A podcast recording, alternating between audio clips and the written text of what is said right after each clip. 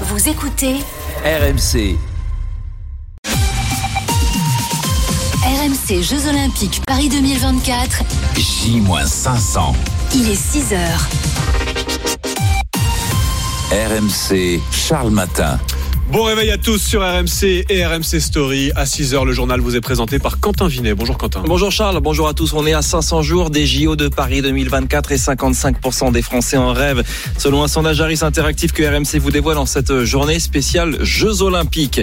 Emmanuel Macron en appelle à la responsabilité des oppositions à la veille de la commission députés sénateurs pour écrire la version définitive de la réforme des retraites et les bourses européennes dans le rouge hier soir après l'effondrement de trois banques américaines. La crainte d'une contagion Bercy rassure.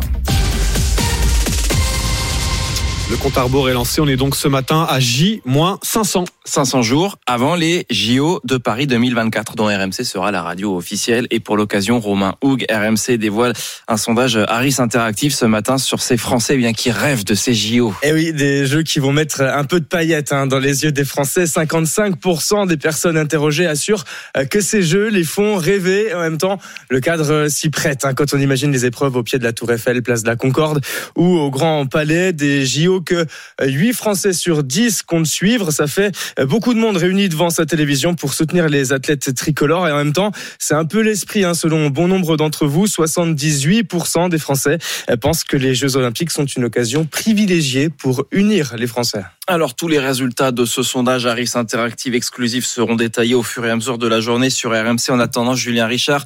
Pour RMC, vous nous parlez du nageur Léon Marchand, le phénomène de 20 ans qui pourrait bien être la star de ces Jeux. Oui, il affole les chronos et les commentateurs américains du championnat universitaire.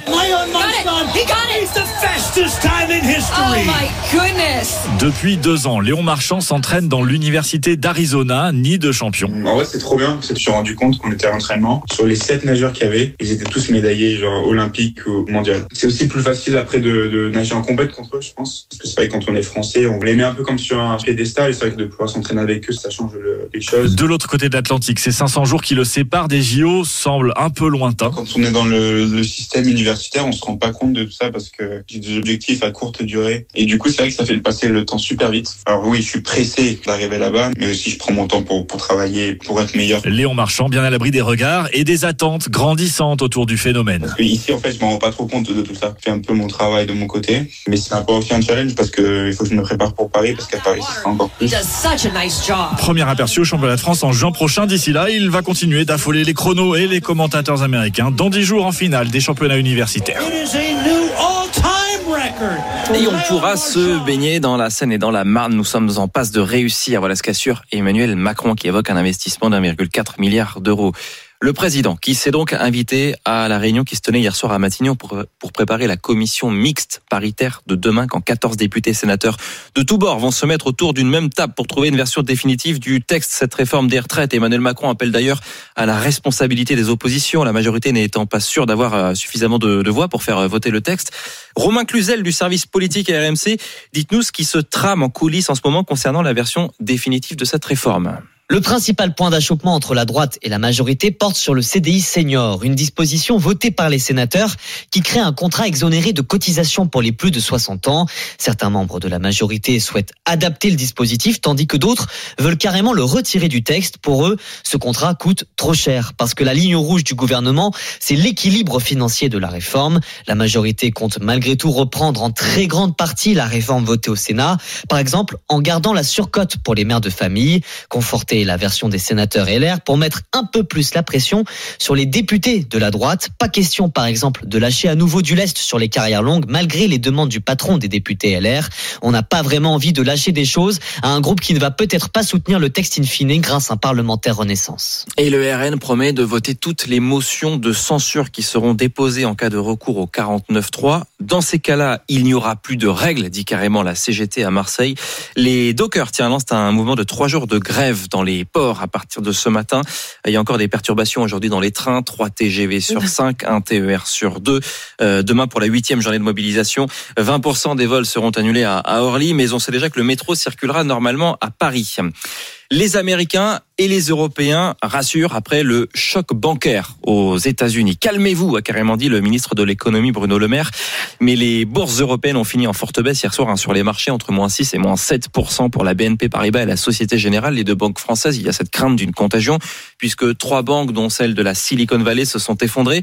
Euh, mais ce ne sera pas le cas. Pas de contagion, nous assure Kevin Lenoy. Il est le directeur général d'une société de gestion on parle essentiellement notamment de banques régionales qui finançaient des startups, qui finançaient un univers crypto, qui finançaient un univers finalement de jeunes pousses entrepreneuriales. Et donc les dépôts de ces banques-là euh, dépendaient, à vrai dire, de ces entreprises-là. Sur le système européen bancaire, on est plutôt au contraire dans des grands établissements et on a notamment des mesures finalement de risque et de prudence qui sont bien plus élevées. Il faut malgré tout rester très prudent. C'est un signal qui est quand même un signal très important aujourd'hui. Ça va être une, euh, un élément, une péripétie. On l'espère que ça restera comme une péripétie financière, mais une péripétie de plus à gérer malgré tout. À 6h05 sur RMC, on reparle ce matin de Moa Lasquale, de nouvelles poursuites judiciaires à l'encontre du rappeur de 28 ans mis en examen pour viol sur l'une de ses anciennes compagnes, lui qui est déjà poursuivi pour d'autres soupçons de violence conjugale et qui est actuellement en prison à Guillaume Bier.